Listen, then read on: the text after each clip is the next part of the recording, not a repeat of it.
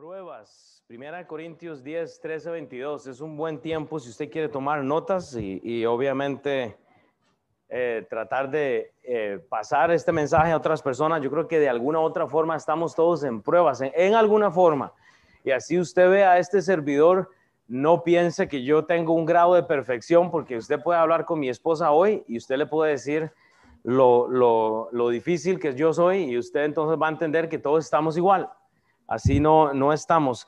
Y, solo para darle un adelanto, eh, el mensaje de esta mañana termina de, la, de esta forma, pero termina con el resumen de lo siguiente. Las pruebas, oiga, las pruebas nos enseñan y nos dan instrucción del pasado, oiga, del pasado al presente. Porque para usted entender una prueba, usted tiene que entender primero el pasado y nos da instrucción para pasado al presente y el cómo ponerlas en práctica. Hermanos, aún las pruebas usted las puede utilizar para poner en práctica algo en su vida. Y de esto está hablando Pablo. Bueno, lo que hay que recordar es que Pablo está usando una nación llamada Israel para ejemplificar lo que él está enseñando a esta iglesia de los Corintios. Una iglesia que, como se lo dije hace dos domingos, eh, o un pueblo que fue bendecido pero descalificado. Es el cristiano, ha sido bendecido por la sangre de Cristo, pero se descalifican porque no están siguiendo a Cristo. Pablo está predicando en contra de la idolatría. Hermanos, la idolatría no solo está allá en India, donde la gente sigue dioses ajenos, está eh, aquí en Estados Unidos. No, la idolatría no es una religión, hermanos, es un estado humano no, no, no mezcle y no, y no diga que es que aquellos son, son idólatras, aquellos porque tienen el Dios de, de, palo o lo que sea, hermanos. La idolatría comienza ahí en su hogar y se nota y se ve de la forma en que vivimos. Cuando Dios me estableció como pastor, eh, eh, eh, fue algo bello y, y, generoso. Yo sé que Dios lo hizo y no voy a dudar del llamado que Dios hizo en mí. Pero hermanos, cuando Dios me llamó al pastorado, Dios no me llamó a diluir la palabra de Dios, Dios me llamó a hablar lo que dice la palabra de Dios. Así cada persona que se para aquí a dar un mensaje tiene que estar digeriendo el mensaje para enseñarlo. Entonces, piensen esto, nosotros debemos de recordar la historia, o sea, que hay que saberla, tanto el cómo vamos a, poner en práctica lo que Dios nos está enseñando. Entonces, déjeme decirle primero entonces ah, e, el, el, pasaje a donde va Pablo. Pablo quiere llegar a 1 Corintios 10, 23. Dice la escritura, todo me es lícito.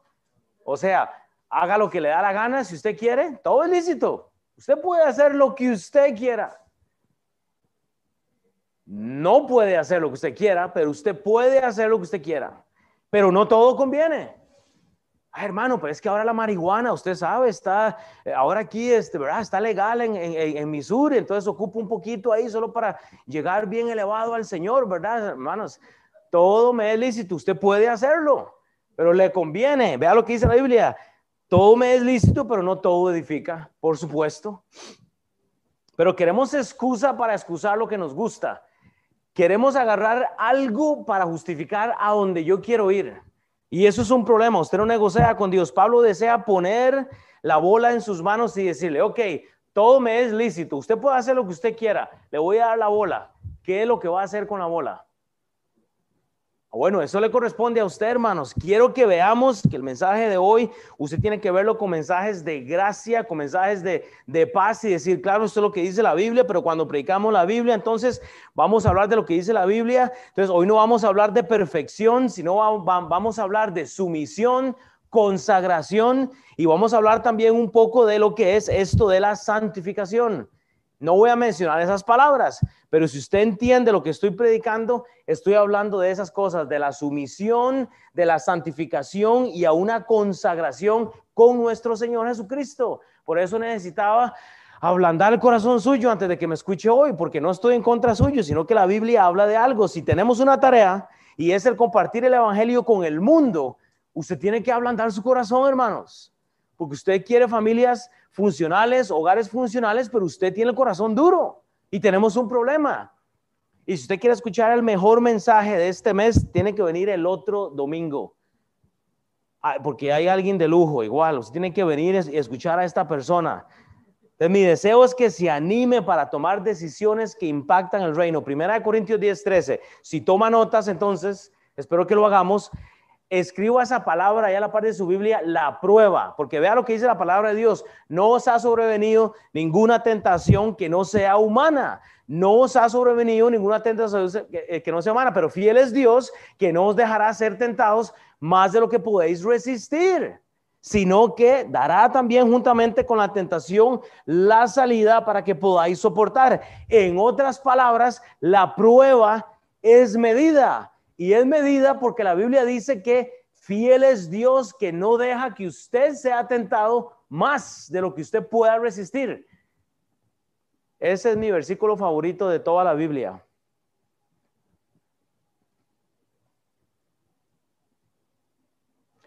Cuando Dios me sacó de las drogas, ese versículo fue mi ancla. O sea, o sea, vea, yo no debería estar aquí hoy. Yo debería estar muerto. Pero aún así tuve que morir a mí mismo. O sea, cuando yo leí ese versículo, cambió toda mi vida. Y no me enamoré, ¿verdad? O sea, esa canción que buscaba ahora era algo de reflexión. El enamorarse es algo pasajero. Usted no se enamora de Dios usted ama a la persona de Cristo y llega eh, al, Padre, hermanos, pero cuando yo leí ese pasaje, hermanos, yo dije, ah, entonces la prueba es medida para mí, o sea, que lo que yo estoy pasando, Dios sabe que yo lo puedo pasar. ¿Sabe por qué? Porque es intencional, o sea, Usted no puede decir que usted no puede con la prueba que está pasando porque Dios la midió a la estatura suya. Y no me refiero a la estatura suya de, altura, sino de, capacidad espiritual, hermanos. Hermano, es que salí del trabajo y, y, esa mujer se me quedó viendo y me resbalé una cascarita de, fornicación y forniqué. No funciona así, hermanos. Dios sabe que usted pudo haber corrido de esa prueba. Ah, pero es que ella me llamaba todos los días, usted sabe, una cascarita y me resbalé y ya, y me caí en el pecado de, la pornografía. Hermanos, todo comienza con una medida y es en la medida en la cual usted permite que la prueba tome lugar. Entonces, si usted le da campo al hombre, usted va a caer en las cosas. No hay excusas, hermanos, seamos honestos. Dios le está diciendo a usted, hermano, le voy a poner la bola a usted. Le voy a poner esto a usted en sus manos, ¿qué es lo que usted va a hacer? No os ha sobrevenido ninguna tentación que no sea humana. Nada es inhumano. Es que esa mujer era interplatanaria, o no planetaria, ya dije yo la del chavo. Interplanetaria, o sea, era, me salió de la nada, así, de, andaba yo corriendo y me salió de, de las maderitas o de los árboles, demás. No funciona así, hermanos. Usted ya ha estado maquinando. Cuando usted llega al adulterio, cuando usted llega a la fornicación, cuando usted se mete en la pornografía, en el alcoholismo, en los vicios, en el chisme, y póngale el nombre, el chisme eh, cachetón, decía eh, Burbujas. ¿Ustedes nunca vieron ese show que se llamaba Burbujas? El que no vio Burbujas no se merece ver el chavo. Yo no lo puedo explicar, pero bueno. Hermanos, acá es donde aplicar y dividir la Biblia nos ayuda. Vea, Pablo habló de bautismos al puro principio y, yo les expliqué eso, que hay tiempos, hay bautismos, hay divisiones claras que hay que hacer, pero tenemos que saber que desde el principio Pablo está sabiendo que en los tiempos y en las dispensaciones van a haber pruebas. En la Biblia hay siete dispensaciones. Eso es por eso que hay que hacerle caso a Mauricio como el Instituto Bíblico. Hay que saber la palabra de Dios porque la gente llega a las iglesias y escuchan y escuchan y no saben.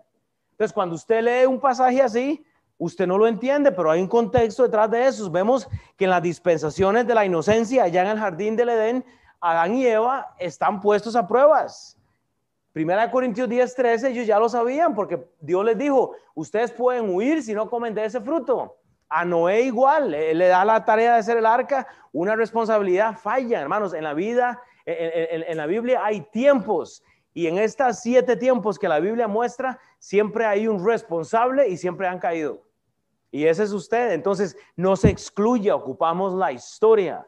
La historia nos ayuda a entender que tanto ustedes como yo vamos a fallar pero no os ha sobrevenido ninguna tentación que no sea humana. Entonces el punto de la prueba es llevarnos a poder vivir conforme a la medida de capacidad que tenemos, porque Dios nos deja participar de la prueba.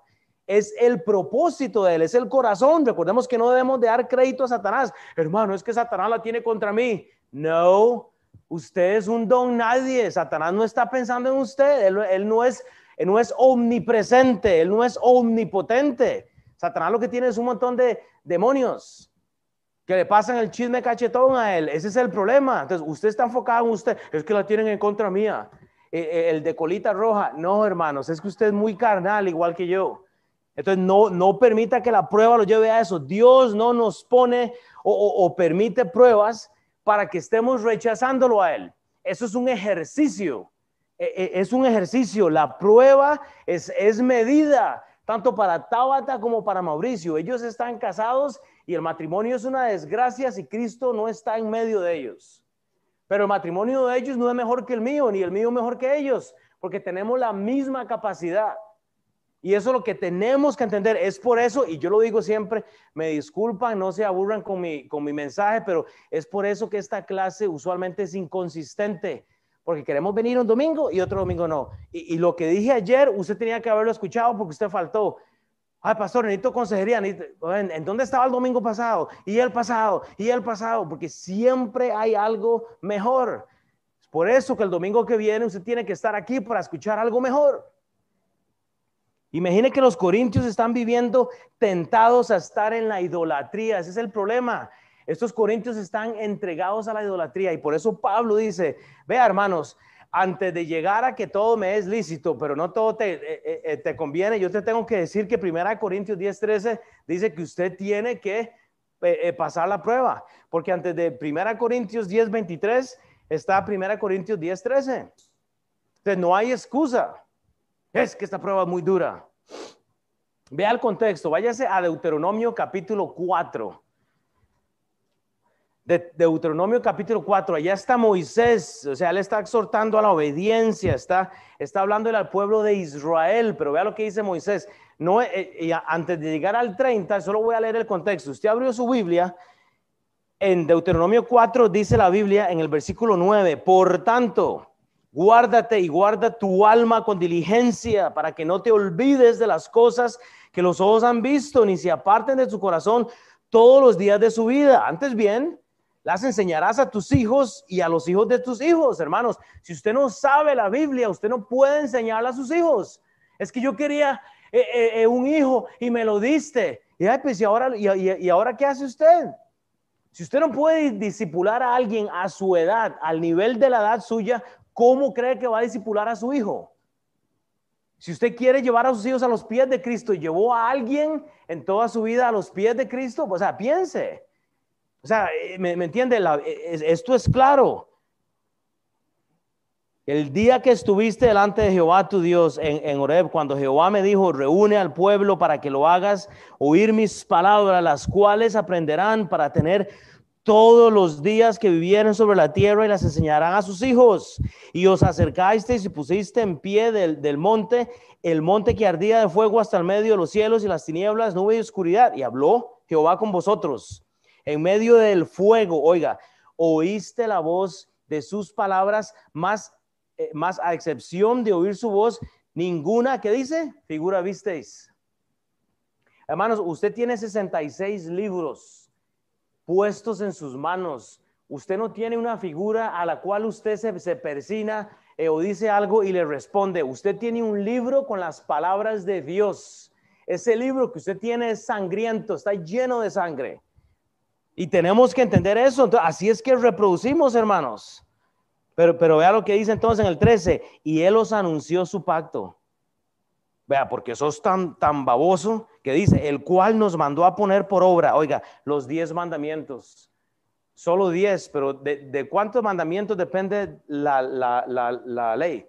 No son diez mandamientos, es el resumen para los babosos como nosotros no matarás, no robarás, no, eh, no tendrás dioses ajenos delante de mí. Y, eh, eh, ese es el resumen para los babosos como nosotros, porque la, ley es más, o sea, en, aquel tiempo, pero Dios les dice, le voy a dar dos tablas para que se las recuerde. Si Él no nos dio un genio, o Él no nos dio un pastor, no, Él, le dio la Biblia. Ese, es, es por eso que aquí regalamos una Biblia, aquí se nos va el dinero en las Biblias, porque hay que regalar libros. Usted tiene acceso, ya deje esos benditos teléfonos, tome notitas, o sea, usted puede usarlos, ¿verdad? Yo no estoy diciendo que no, pero familiarícese con, con, con estas páginas, hermanos.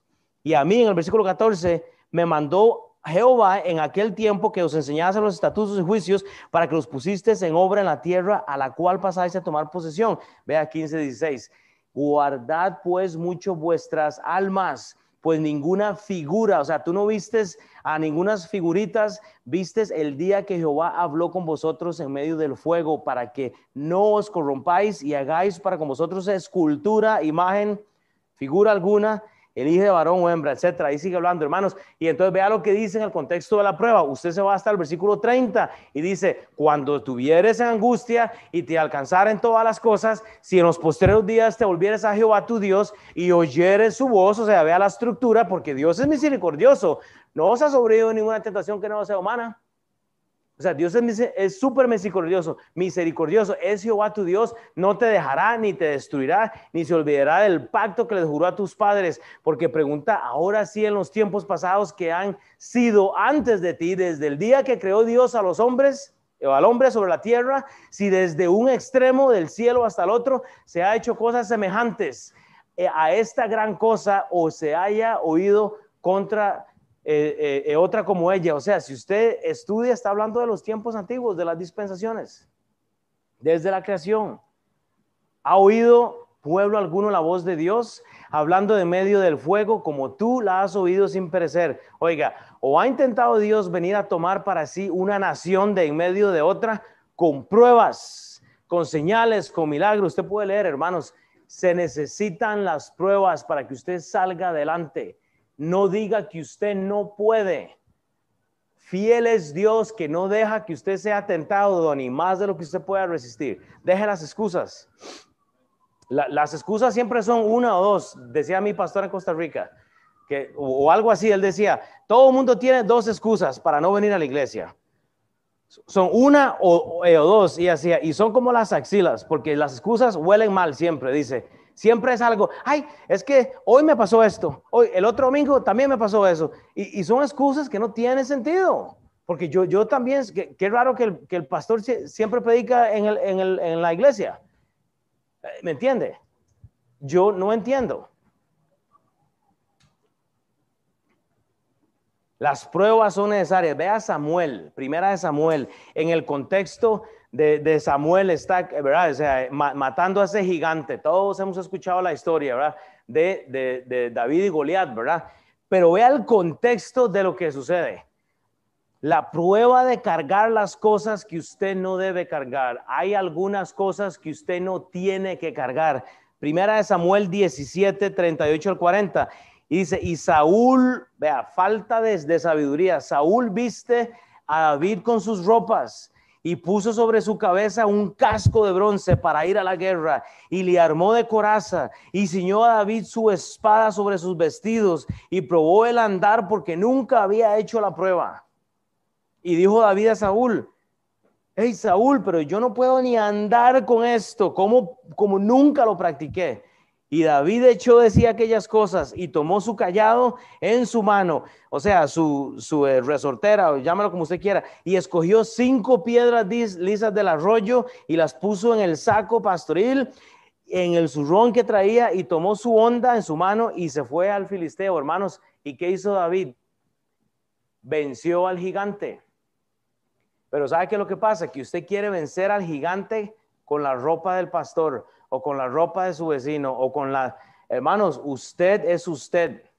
Usted no puede cargar con la carga que yo tengo. Saúl tenía una vestidura, una vestidura porque él era diferente. Pero lo que eh, Saúl quería era poner en David la ropa de guerra de él. Y usted no va a poder. Hermanos, eh, no podemos compararnos y pensar que hay algo de bendición en esto. O sea, imagínese al, chavo del 8 con la ropa del profesor Girafales. O, o imagínese usted a mi hija con la ropa mía. O sea, está cubierta de ropa. Ese es el contexto de lo que está pasando aquí. Usted no tiene que cargar con lo que no debe de cargar. Usted va a Dios en la prueba así como usted está. Usted no necesita de la ropa de algo. Oh, pero ¿sabe qué necesita usted? De la palabra de Dios. Amén, que hay un amén que, que dicho, alguien está poniendo atención. Salmo 11, 5, Jehová prueba al justo, pero al malo y al que ama la violencia, su alma los aborrece. Santiago 1, 2 y 3, hermanos míos, dice Santi, tened por sumo gozo cuando os halléis en una prueba. No, dice diversas pruebas, sabiendo que la prueba de vuestra fe produce paciencia. Entonces, quite las excusas. Ahora sí, movámonos entonces. Primera de Corintios 10, 13, ¿cuál era la, palabra clave? Híjole, hice un terrible trabajo comunicando Jonathan, que me retiro ya, man. Ya, ¿verdad? Ya pagamos y nos vamos. Gracias, man. Ahora sí me animó. Híjole. Yo ya los dormía todos, que tengo que gritar aquí, tengo que poner, estaba testada, que... Entonces, la prueba, ¿qué hace la prueba? Enseña.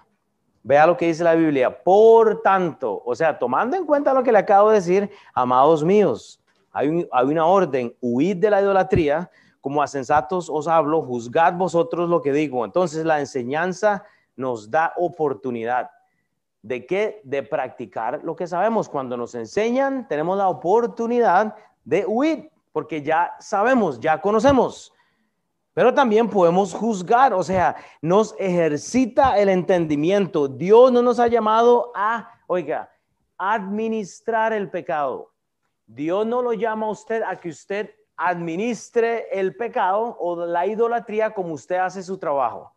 Carlos Vives es un hermano que yo conocí ya hace un tiempo hemos hablado, él es un hombre de negocios, yo, yo le aprecio mucho, él ha tenido palabras para que, de, negocios y eso como ayudándole ahí, que, le, que, que, hemos hablado. Y eh, eh, él le ayuda mucho a las personas eh, hispanas. Y lo he, lo he, conocido ya por cuánto, Carlos, ya tenemos, ya, ya, ya, ya, ya rato, ¿verdad? Pero la ayuda que él está dando, digamos, a muchas personas con finanzas, con inversiones y eso, no es la misma ayuda que la gente necesita en cuanto a lo espiritual. O sea, hay, dos cosas diferentes. Tanto necesitamos un poco de estas cosas como lo que viene de lo espiritual. Porque entonces toda esa inversión y esas cosas personales no van a funcionar bien. Usted tiene que huir eh, eh, eh, usando las oportunidades que Dios le da de las cosas que están lejos de Dios para que usted ejercite su entendimiento.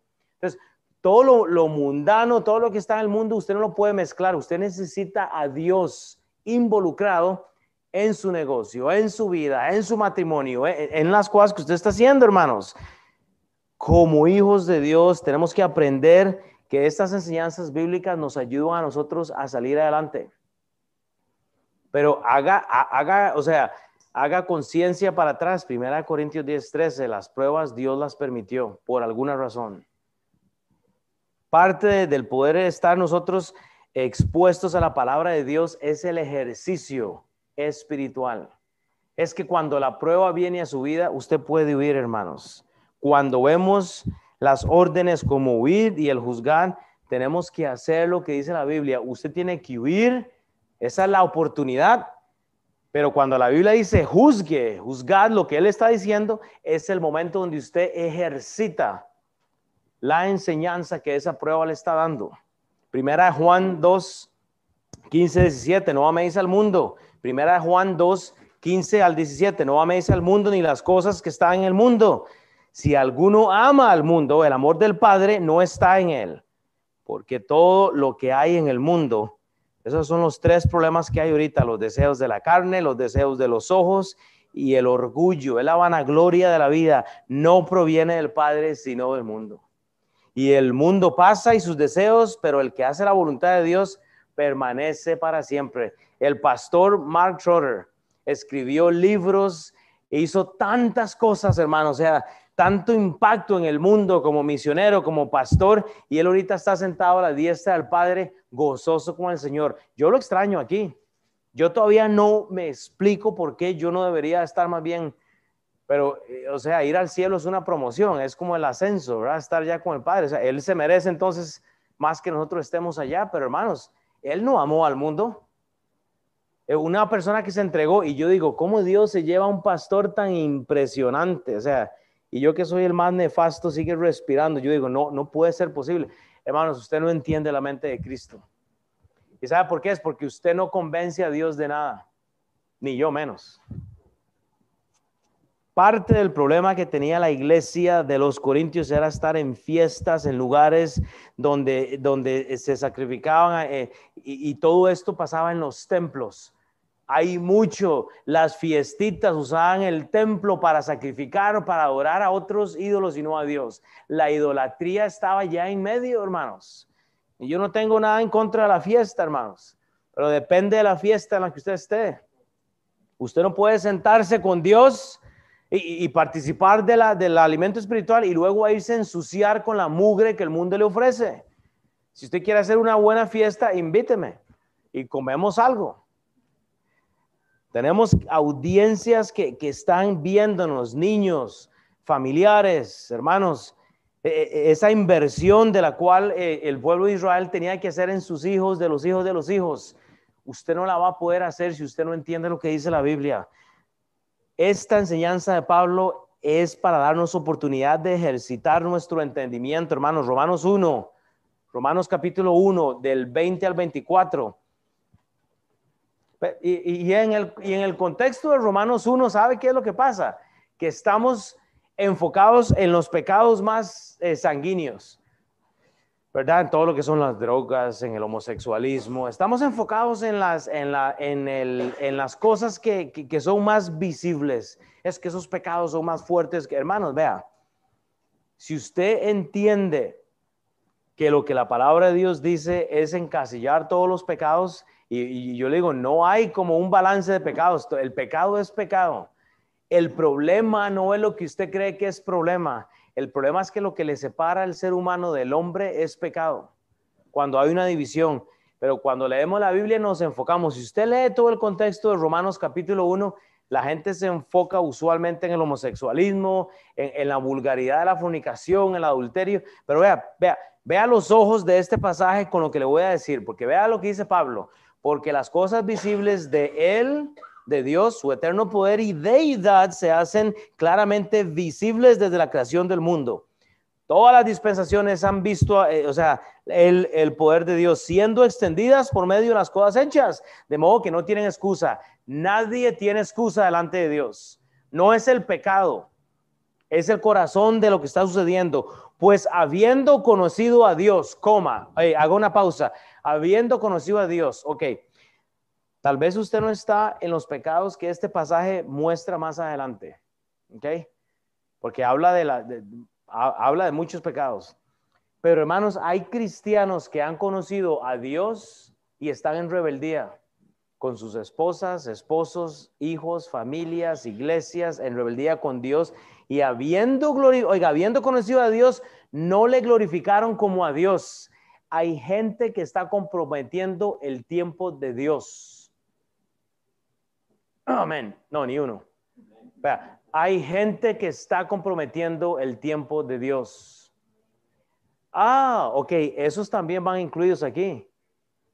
No solo los que habla después del versículo 25. O sea, ese versículo le habla a usted y me habla a mí, porque conocemos a Dios y nos hacemos como que eh, el ministerio no me, no, no me corresponde a mí, hermanos no le glorificaron como a Dios. Oiga, ni le dieron, ¿qué dice? Gracias, porque ni siquiera puedo, pueden orar para comer, sino que se envanecieron en sus razonamientos. Es que hoy tengo algo que hacer, el pastor, y hoy casualmente este, llega un mensaje siempre en la mañana, mire que es que usted no tiene idea de lo que me pasó y, le, y una buena historia elaborada, hermanos. Yo digo, wow, qué impresionante. Yo digo, eh, son creativos y todo. Yo digo, wow. O sea, eh, voy a hacer una telenovela de, de, esas de Netflix porque son bonitas las excusas. Yo digo, hey, nos ha pasado a todos, así que no seamos hipócritas. aquí todos caemos en el medio. Pero sabe que, que la comunión con los cristianos es importante. Usted es la iglesia, pero usted necesita de mí. Así yo necesito de usted también. Pero bueno, sigamos leyendo. Sino que se envanecieron en sus razonamientos porque negocian, ¿verdad? Y su necio corazón se entenebrece. Ahí es cuando el cristiano queda estancado. Y, quiere jalar para adelante, pero se acuerdan lo que eh, estudiamos hace dos semanas. Dios da el querer como el hacer. Dios le puede quitar a usted hasta el deseo de estar en la iglesia. Bueno, los amenes hoy no están, ¿verdad? Pues no hay problema, o sea, gracias. Y su necio corazón fue entervecido, profesando ser sabios. Ah, eso yo ya lo sé. Ah, ese versículo, ya yo lo sé. Ah, yo, ah, yo lo prediqué también. Sí, por supuesto, yo sé. Profesan ser sabios y se hacen necios. Usted se acuerda, la palabra necio bíblicamente es una persona que sabe y debate usando lo que es la verdad. No es el necio como los hijos suyos y las mías, ¿verdad? No, hablo de eso. Quédate quedita, niña. No es eso. Estamos hablando de, la gente que divide, o sea, el, el, majadero, ¿verdad? Y cambiaron la gloria de Dios incorruptible en semejanza de la imagen de hombre corruptible, de aves, cuadrúpedos y reptiles, por lo cual Dios los entregó a la inmundicia en las concupiscencias de sus corazones, de modo que deshonraron entre sí sus propios cuerpos, ya que cambiaron la verdad de Dios por la mentira, honrando y dando culto a las criaturas antes que el Creador, al cual es bendito por los siglos. Amén. Y usted puede seguir eh, este, leyendo, hermanos. No juzgue lo que le conviene. Eh, eh, juzgue mejor en donde usted está, porque es muy fácil, hermanos. y voy a usar esto así bien claro es muy fácil cuando usted juzga a un pecado visible. Llega el hermanito aquí. Hermano, amén. Ahí está. Eso es muy fácil porque huele mal, sabemos que está ebrio, es visible, ese hombre está en pecado, ¿verdad? Pero usted no juzga la actitud en la cual usted llega a la iglesia. Ay, que si no llego el pastor me pone ausente. No, hermano, yo no soy el profesor Girafales, así no funciona, es la cosa. Hermano, está, está, está, ahora, el, hermano, no, no funciona así, hermanos. O sea, es que no es así. Pero luego de esto, entonces, hermanos, juzgue entonces todo dentro del contexto bíblico, no solo lo que usted cree que es malo, porque lo que usted cree que es malo tal vez no es para otra persona. Todo me es lícito, pero no todo conviene. Eso le va a corresponder a usted y a Dios tener esa relación en la cual usted sabe lo que tiene que eliminar. Entonces, la prueba nos enseña, y después, ¿cuál es la otra cosa?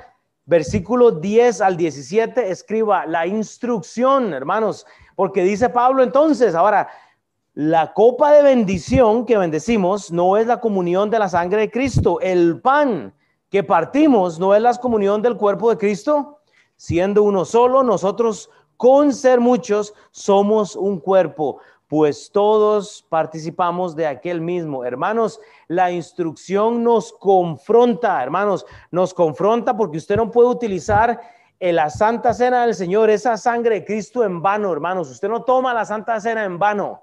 Usted no menosprecia la sangre de Cristo y se va al mundo a hacer lo que usted le da la gana. La copa de bendición, ese, ese artefacto que usted pone en sus labios para meterse ese juguito, hermanos, eso no se toma en vano. Ah, y ahora, bueno, y, voy a llegar a eso, pero vemos los dos lados de este pasaje, hermanos. Nos confronta y nos da la unión, hermanos. Usted necesita del cuerpo de Cristo para estar en unión, o sea, para rozarse, para estar este, creciendo mutuamente. Es algo necesario. Entonces, ¿qué es lo que pasa? Eh, vemos los dos lados de este pasaje. Uno es el hecho de que tanto como el bautismo es necesario, porque tenemos que ser salvos, pero también el dar testimonio, hermanos. Por eso Pablo habló del bautismo de, Israel al puro principio. Pero usted tiene que, usted necesita la sangre de Cristo, de esa copa, antes de poder tomar el bautismo, la santa cena del Señor. Usted no puede participar de la copa de bendición ¿Qué es esa sangre que le lavó a usted de sus pecados? Usted no puede participar de la Santa Cena si la sangre no ha estado ya eh, eh, eh, cubriendo sus pecados. Ese es el punto, hermanos. Pero dos, así también la Santa Cena y el bautismo es necesario, hermanos. nosotros tenemos que aprender entonces cómo esto se debe ver en nosotros. Contextualmente, Pablo está hablando de tomar la Santa Cena. O sea que la, copita de vino que se menciona acá, o, esta copa, representa la, copita que usamos acá cuando tomamos la Santa Cena. No tome eso en vano, hermanos. Cada vez que usted entra a la iglesia y, y hacemos la Santa Cena, ¿quién se ha bautizado acá? ¿Quién ha sido bautizado? Ok, casi la mayoría. Cuando usted entra, y ¿cuándo fue la última vez que usted tomó la Santa Cena? Ahora, hago esta pregunta porque cuando el cristiano se aleja, ni siquiera sabe cuándo celebramos la Santa Cena. ¿Me explico? O sea, ¿qué es lo que sucede, hermanos? La copa de bendición que bendecimos no es la comunión de la sangre de Cristo, hermanos. Hay gente que se ha bautizado y nunca ni siquiera ha tomado la Santa Cena. ¿Saben por qué? Porque no están en la iglesia. Porque están invirtiendo afuera y así cuando celebramos la Santa Cena no están. No hay la segunda parte de esa unión, pues todos participamos de aquel mismo pan, o sea, de aquella misma cena del Señor. Es algo confuso, hermanos, pero entienda, cuando la sangre de Cristo está en nosotros, no comprometemos el, reunirnos con los hermanos. Ese es el punto que yo quiero que usted, que, que usted, entienda. No, esto nos ayuda a entender que cuando tomamos la cena del Señor debemos de tener respeto, estar a cuentas con Dios. Pero ¿sabe qué es lo que pasa? Los cristianos ni siquiera han tomado la copa de, de, que Pablo está hablando acá, ¿verdad? O sea, porque ni siquiera están en comunión con la iglesia no, no saben cuándo se celebra la Santa Cena y no que la usamos todos los días. ¿Sabe por qué hay unas iglesias que hacen el, eh, la Eucaristía o no sé qué, o todos los domingos? Porque nunca saben quién va a llegar. Pero el cristiano comprometido con la sangre de Cristo, que entiende el, llamado, que entiende el, aspecto de la unidad, está ahí, entonces participa de esta cena porque está voluntariamente. Porque ha entendido que participar de la cena del Señor no es solo ir a tomarse una este, copita y tener un montón de problemas, es hacer algo que viene de corazón. Vea, 1 Corintios 11, 17, 21, solo para extender esto, dice Pablo, pero anuncia, para, al, anunciarnos esto que sigue, no os alabo, porque no os congregáis para lo mejor, sino para lo peor. Aquí viene la regañada, hermano. O sea, están participando erróneamente o tal vez ni siquiera saben, pues en primer lugar, cuando, cuando os reunís como iglesia, oigo que hay entre nosotros divisiones. Entonces la división causa que se va la gente de la iglesia y ni siquiera saben cuándo hay una santa cena y cuando llegan a tomar la santa cena lo están haciendo en vano. O hay gente que ni siquiera sabe qué es la santa cena. Y es la copa, hermanos, el pan. O sea, ese pan que, quebrado, esa galletita, ese, eso es el cuerpo de Cristo que ha sido quebrado por usted y por yo. Pero como no estamos en comunión con la iglesia, con los hermanos, usted ni siquiera sabe lo que está haciendo. O ni siquiera cuándo lo hacen. Es por eso que los algunos martes celebramos la Santa Cena del Señor. Usted tiene que estar pensando estar los martes y ojalá llegar y estar a cuentas con sus hermanos, con la iglesia. No es tomar la Santa Cena en vano.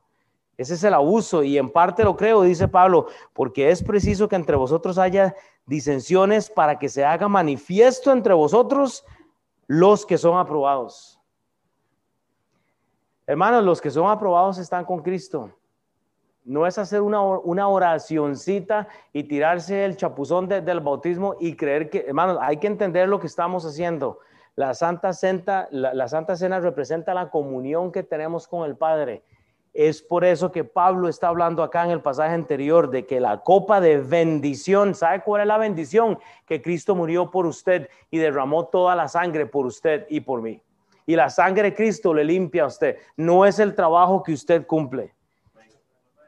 No es la comunión de la sangre de Cristo, el pan que partimos. No es el cuerpo de Cristo. Entonces, si hacemos esto en contexto de la Santa Cena y no tenemos una relación con Dios, usted está participando en la iglesia en vano, usted es un religioso, usted es un idólatra, usted no está entendiendo entonces el contexto de la iglesia, hermanos. O sea que para nosotros los hijos de Dios sabemos y tenemos que meditar lo que estamos haciendo. No puede haber división por pecado o problemas, hermanos. Tenemos que estar a cuentas con Dios. Los abusos que Pablo está hablando acá en la iglesia de Corintios no eran abusos de gente impía, era de gente cristiana, entre paréntesis, que dicen que eran cristianos y estaban tomando y abusando de la Santa Cena. Ese es el problema. Y no sé si lo he logrado explicar bien porque vi carillas así, pero entienda que lo que está pasando en 1 Corintios 10 hay un abuso de gente que dice llamarse cristianos. Hermanos, vea, piensen esto. Hay personas que están aún pensando así, ¿me bautizo o no? ¿Hago el discipulado o no? ¿Llego los martes o no? ¿Llego el domingo o no? Es una negociación. Eso como que, como que, como que Cristo fue a la cruz y mandó una pierna nada más. O sea, y mandó a que, no, no, no, a mí no me matan completito, le mando la pierna mía. O, le mando una manita, ¿verdad? No, el cuerpo completo fue agredido por, por su culpa y por mi culpa. Eh, no fue a medias, hermanos.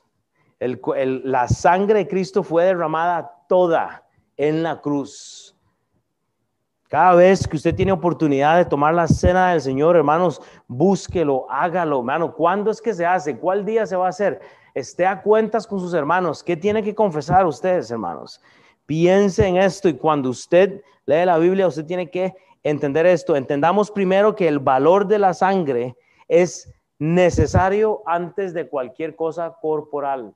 Sin la sangre de Cristo, lo corporal queda absolutamente eh, obsoleto. Si no es por la sangre. Gálatas 5:16, digo pues, andar en el espíritu y no satisfagáis los deseos de la carne. Y luego en el 24 que dice Pablo, pero los que son de Cristo han crucificado la carne con sus pasiones y deseos. Ya casi los dejo ir. Hermanos, Acá es entonces cuando usted lee un pasaje como esos, acá es donde usted se acuerda del pasado. Vea lo que dice Primera Corintios, ya ya lo dejo ir, cinco, cinco minutitos. Primera Corintios 10, del 18 al 19, vemos el pasado. Dice Pablo entonces, mirad a Israel según la carne, los que comen de los sacrificios no son partícipes del altar. Usted está entendiendo, Pablo dice, o sea, estos israelitas están sacrificando, están de idólatras, pero vienen a tomar la Santa Cena. Están participando de las dos comidas, de la comida mundana y de la comida espiritual. Usted no puede hacer eso, hermanos. No, no dé esa libertad en su vida. ¿Qué digo pues? Dice Pablo, que el ídolo es algo o que sea algo lo que sacrifica a los ídolos. Hermanos, el pasado te muestra los ejemplos del pueblo de Israel, el pasado te muestra los ejemplos tuyos. Mira al pasado y acuérdate de dónde te sacó Dios y de dónde te, tiene hoy. En este país, que somos inmigrantes o extranjeros, o, o llámelo como usted quiera, hermanos, recuérdese de dónde lo sacó Dios. Usted no estuviera aquí sentado hoy si usted no tuviera un pasado.